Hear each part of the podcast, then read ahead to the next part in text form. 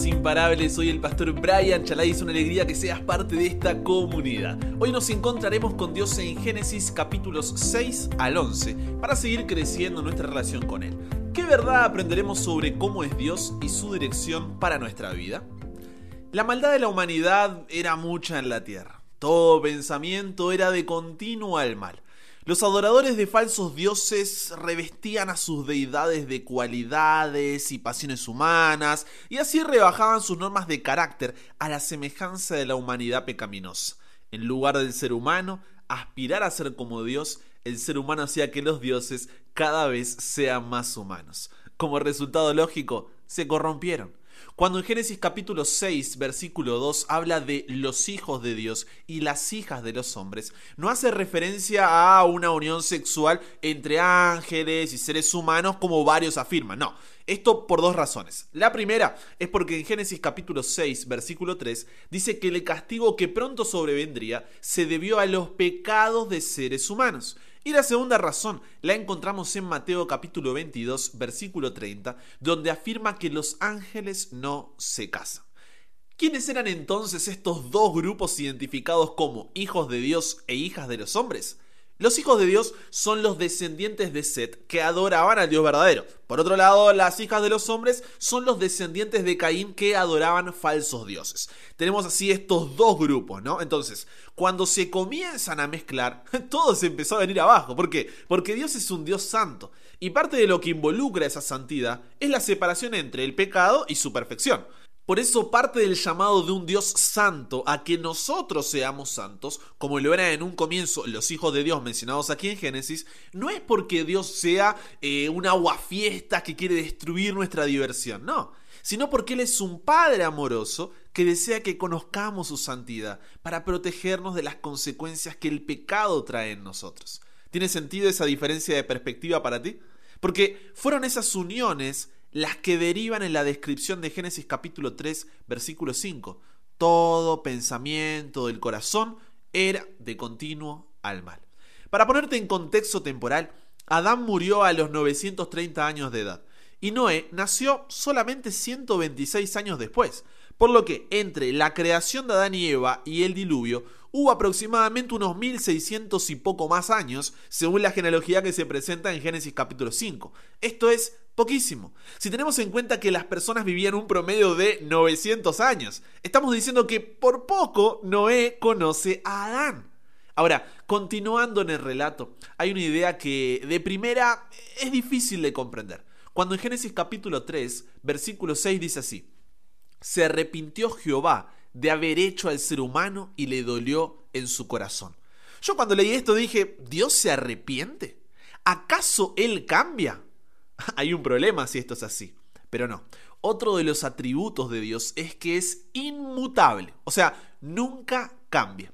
Esa expresión de se arrepintió Jehová no presupone una falta de conocimiento previo de su parte, ni una variabilidad de su naturaleza o propósito, no, sino que esta es una expresión que nos permite comprender el dolor que tenía Dios por la realidad del ser humano. Y esto me parece hermoso. ¿Por qué? Porque cuando decimos que Dios es soberano, Muchas veces lo imaginamos allí sentado desde su trono, como un dictador, listo a castigarnos por nuestro pecado, pero aquí se nos muestra la imagen de un padre que le duele ver a su hijo así, que siente compasión hacia él, que busca restaurarlo. ¿Notas la diferencia?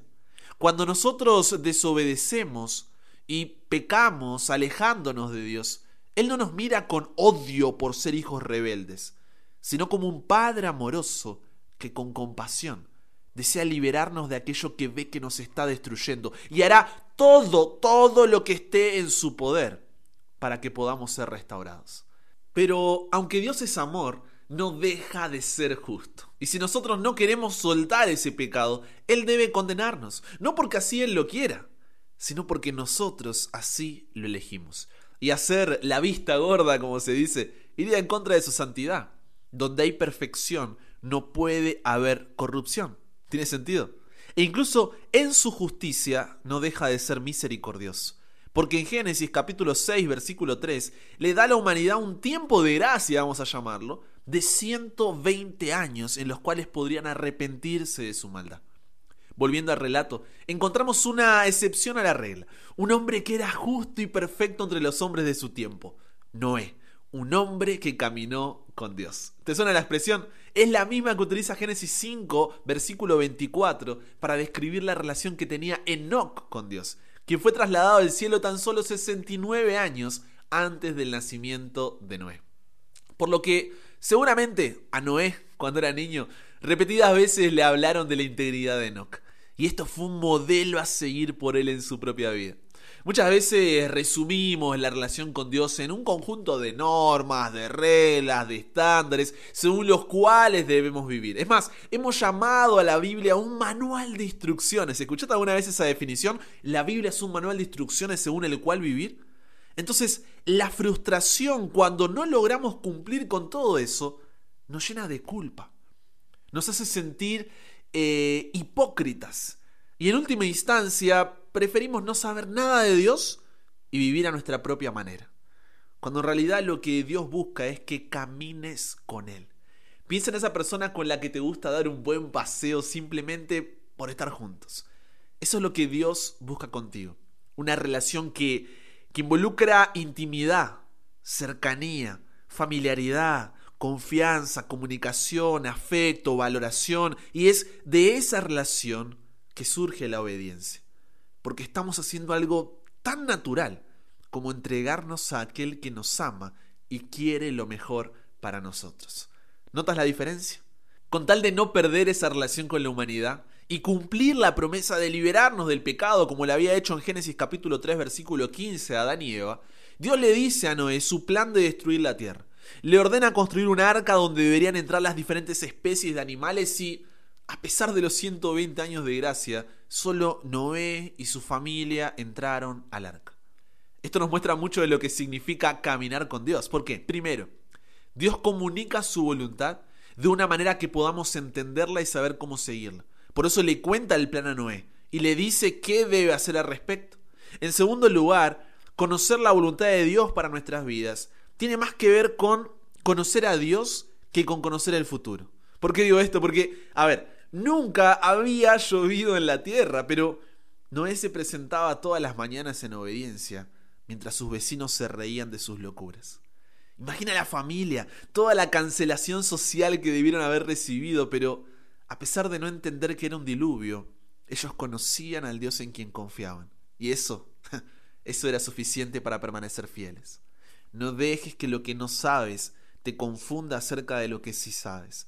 No dejes que lo que no puedes ver ahora nuble lo que te ha sido revelado. No dejes que tus aspiraciones para el futuro te distraigan de lo que puedes hacer hoy. No permitas que el precio de hacer la voluntad de Dios preocupe tu mente hasta el punto que olvides su valor. El diluvio sucedió. Ahora solo eran Noé, su familia y los animales de diferentes especies. Y en Génesis capítulo 9, versículo 1, al igual que lo había hecho con Adán y Eva en Génesis capítulo 1, versículo 28, Dios les dice, fructificad, multiplicaos y llenad la tierra, recordándoles su función de mayordomos. Es así como hace un pacto con la humanidad de no volver a exterminar a todos los seres vivos con aguas del diluvio. Y lo que en el presente en nuestra sociedad es símbolo de la diversidad e inclusividad, de esperanza y anhelo de diferentes orientaciones sexuales e identidades de género, Dios en realidad dio ese arco iris en las nubes como señal de su fidelidad. Qué diferencia de significado, ¿cierto? Y cuánta referencia a lo que era la humanidad antes del diluvio. Pero a pesar de la promesa de Dios, como humanidad siempre hacemos lo que queremos. Y la torre de Babel, que significa confusión, es un símbolo de nuestra actitud ante Dios. Fuimos contra el mandato divino, buscamos seguridad en nosotros mismos, dudamos de su fidelidad. Jesús en Mateo capítulo 24, versículos 37 al 39, cuando habla acerca de cuando regresará a esta tierra a buscarnos, dice, mas como en los días de Noé, así será la venida del Hijo del Hombre. Porque como en los días antes del diluvio estaban comiendo y bebiendo, casándose y dando en casamiento, hasta el día en que Noé entró en el arca, y no entendieron hasta que vino el diluvio y se lo llevó a todos, así será también la venida del Hijo del Hombre. Tú y yo estamos en ese tiempo de gracia, como lo hubo en días de Noé, siendo parte de una generación que quitó a Dios de la ecuación y se colocó a sí misma en el centro. Caminar con Dios, eso es contracultural. Y segunda de Pedro capítulo 3, 1 al 5 nos avisa que al igual que en los días de Noé, la gente se burlará de nosotros. Se reirán de las promesas de Dios. Cuestionarán nuestras creencias. ¿No es esta nuestra realidad actual en colegios, universidades, trabajos y vecindarios? Jesús va a venir del cielo a la tierra para llevarnos con él y demás. Suena tan loco como hacer un arca cuando nunca había llovido. ¿No es así?